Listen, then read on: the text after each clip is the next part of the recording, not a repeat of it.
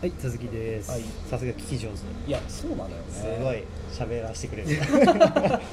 そうなのよあんま喋んないんだよああ、まあそういう人がじゃあやっぱりラジオを毎日毎日というか、えー、ね一人で更新してるのすごいですね。俺いやそうなんだよねなんか奥さんあとかに聞いてもらったりしてんのかなってちょっと思ってたんですよ。いや俺ね誰にも公開してなくてああのそれこそ内海とかあ。あ、公開って言われる？あラジうん、あだからその言われる。オそうそうそうそうそう内海とあと知ってる人3人ぐらいちょっと聞いてみてはいはいはいはい。でもその姿勢が超素晴らしいと思います。いやでもささっき言ってたようになんか自分のためにやってるんだけど、うんあのやっぱねちょっと周りに公開してもっとフィードバックもらわないとうん良くなんないなってうん。思うし、そうっすね。あとね あのやっぱね俺 SNS そんなたくさん更新しないんだけど、うん。ちょっとねいいねもらう意味っていうのがねちょっと分かってきたわ。なんあか動機づけ。やっぱちょっと嬉しいよね、なんかうん発言がおじさんすぎて。そうそうそうそう。いや昨日ねあのさっき内海で話してたんだけど、あの箕輪康介さんの本を読んで、死ぬかすですね。そうそうそう、はい。あの死ぬこと以外かすり傷って本を読んで、それを要約したんだけどいつもねあの僕十何冊今までやってきたんだけど、うん。あのいつもいいね1件しかない。うん。内海しかなくて、うんうん。なんだけど昨日多分20件ぐらいあって、うんうん、僕20いいね目でした。あそう。はい、めっちゃ嬉しかったね。うん、で確かに。こういう動機づけ大事だなって思って、まあ、あとさほらあの周りからどう、ね、フィードバックもらって、うん。いやもっとこうした方がいいよとかってやっぱちょっと言ってもらうことも大事だなって思ってきたんで、そろそろ公開しようかなってうんうん思ってるところ、うんうんうんうんこいつのこのやつの UI 自体ももうちょっとこう視聴数とか出してほしいですよね。そうあのあとね誰がいいねしたかっていうのもうんうん見てみたいなと思って、うんうん。どんな人が見てんだろうなとかってどんな人が気になってんだろうなっていうのが分かればもうちょいそこにフォーカスしてできるなって思ってるんで。確かに確かに。なんかねコメントしたらかポイントもらえるとかなんかそういう風なあの設計にしてもいいなと思いますけどね。そうだね。でもあの内海がやってる、まあ、何人か呼んでさ話してるじゃん、うん。俺あのキリコちゃんのやつ結構面白くて。あでね卵子凍結の話あったじゃん、はいはいはいいや俺ねあれねめちゃくちゃ賛成派で。これなんでかっていうと、うんうん。あの俺妊活をね、うんまあ、2年前からずっとやってうんんのここでそれ言ってくれます。大丈夫そうそうそう。大丈夫。でさ、まあ、結局、まあ、できてなくて、うんうんでうちの奥さん6個上だから、うんうん。40歳なのね。おでもう結構上ですね。そう去年末やって、うんうんでそれでできなかったら、うん。諦めよっかみたいな話をしてて。いきなりシビアな話大丈夫ですか？いや僕が受け切れますかね？大丈夫大丈夫。あでね、あのーまあ、何が言いたいかっていうと、うん。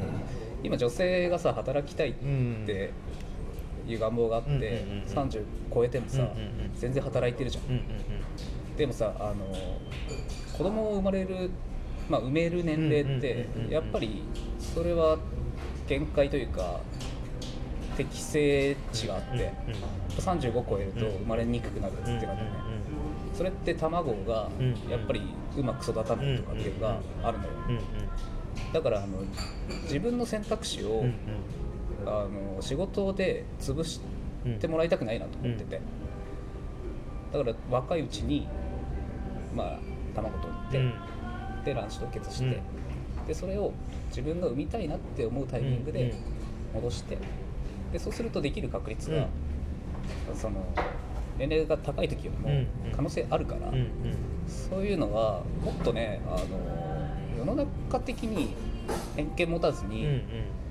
できる社会とかうん。になってほしいなって、俺は今この立場だからうん。うん思う、そうっすよね。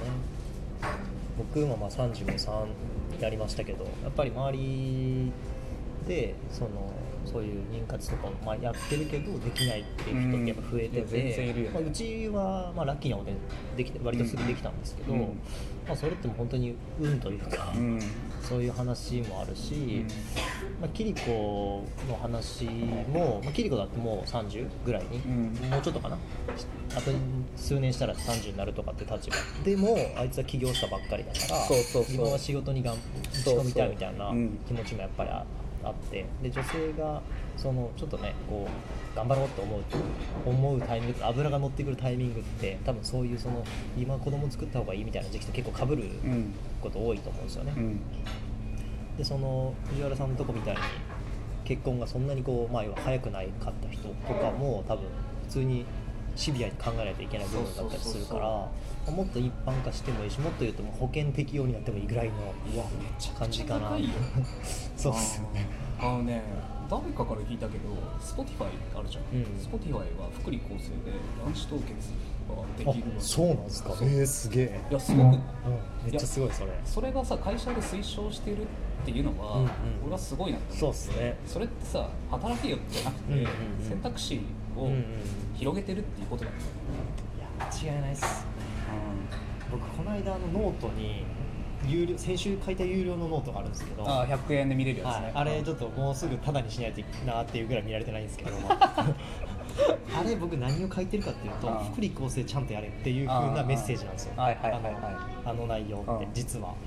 シリコンバレーであの奪い合いが起きてるうん。職業は何かっていううんうん問いなあのタイトルなんですけど、うんうんうん。まあここで答え言うとシェフなんですよね、主婦シェフ？料理人です。シェフ？はい企業の中のカフェで働くシェフを奪い合ってるんですよはいはいはいはいはい。それから福利厚生の話につなげてる内容のノートなんですけど、うんうんまあ藤原さんこれ出てもらったんで別にあのただで後で見せますけど。ありがとう。まあ、そう要はそのその人たちの生活をこう支えるような福利厚生があれば年収云々に限らずうん関わらずか企業に残ってくれてそこで活躍できるっていう人を確保できたりするんでそうだよね。そういうのはすごい必要だし、うん。企業としてのスタンスもそこに出てくるじゃないですか。いやめちゃくちゃわかるんだよね、俺すごいな。そうそうそう。俺もねその会社まあ経営してるんだけど、そうだそうだそうですよね。でまださ社員がいないんだけど、やっぱ社員欲しいなって思ってて、うんでもさこのお金だけだとやっぱ叶わないのよ、うんうんうん。その他の企業に、うんうんうん。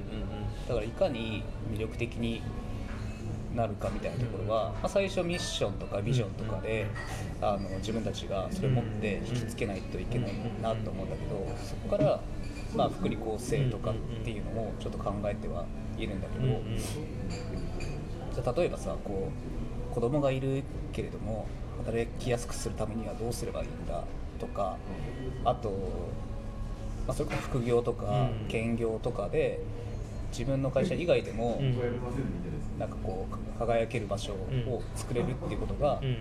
それを提供したりすることも大事だと思うしっていう意味では福利厚生とかそういった社員の待遇っていうのは結構最近考える。ようん。うんそうです経営者の立場だったら余計考えるでしょうね。うん。なんかそういうその今言った今やってる事業ってあのなんだろう割とこうシステマチックな事業じゃないですか、うんじゃなくてそうじゃない全然違う畑のことを会社として別にやってもいいじゃないですか、うんうんうん。経営者としては、うんうんだからなんかむしろ福利厚生で導入するとかなんかそこを手厚くするとかミッションビジョン厚くするとかじゃなくてなんかその事業もやればいいんじゃないですか。ああ俺ねやりたいことあって何かっていうと子供がいない夫婦のための何かをやりたいなってあ思ってんだよね。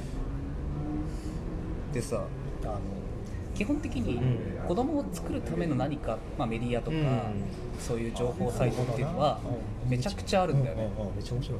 なんだけど、うん。子供がいないっていうのは、その結構ね、まあ、言ってしまえば悲しいことって社会には見られていて特にうちの嫁さんとかって僕の親戚の、に会いたくないって言ってそれは何でかっていうと子供はまだとかうん。聞かれるし、うん。なんかそういうのができないのがまあ後ろめたいうんある。うんででそれを持ってる人ってめちゃくちゃいると思うんだそうよねですね。今の時代でもまだいっぱいいますもんね。そうそういう人って。ねそういうあのしなんていうそういうの聞いてくる人って。それを傷を舐め合う場にしたくなくて、はいはいはい。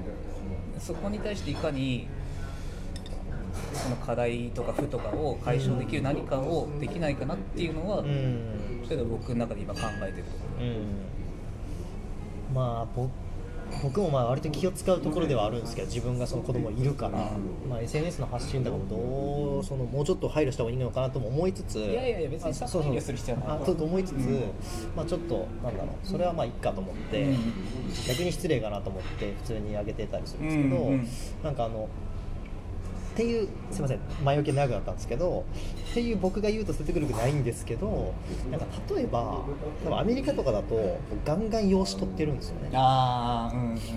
そうね。でなんかそのもちろん自分とその配偶者との子供っていうのがめっちゃ大事だと思うし、うん。だからこそ愛せる部分も絶対あると思うんですけど、まあ、そういうその養子みたいなのってかなりこう日本だとまあもうマイノリティ中のマイノリティなんで、まあ、選択肢としてまだまだ少ないけどなんかそういうことが当たり前になってもいいのかなと思って、うん。藤原さんがそのやりたいと思ってることの中に、まあ、なんか養子とか、うん。そういうそういうことがあっても、うん。そういうサービスとかそれを紹介するサービスとかがあってもいいのかなってまあ今超ジャストアイデアですけど確かにね。思いましたね。養子っていうだけでちょっとねなんか聞き慣れないというか、うん。あんまね実感がない言葉だけどね、うん。うんうんうん調べてみるのは大事だよね、うん。っていうのは、まあ、いきなりなんか10歳15歳の子供を受け入れるのはきついと思いますけど まあ本当にちっちゃい子とうんか、まあ僕はちょっとその市場はあんま分かんないんですけど、うんうんね普通にあのななんだっけ赤ちゃんポストとかもあるじゃないですか。世の中には。まああるみたいだね。ね、まあそれも10年以上前の取り組みですけどからある取り組みですけどね、まあそういうのも一つ選択肢としてはあるのかなと思います、ちょっと一回切りますね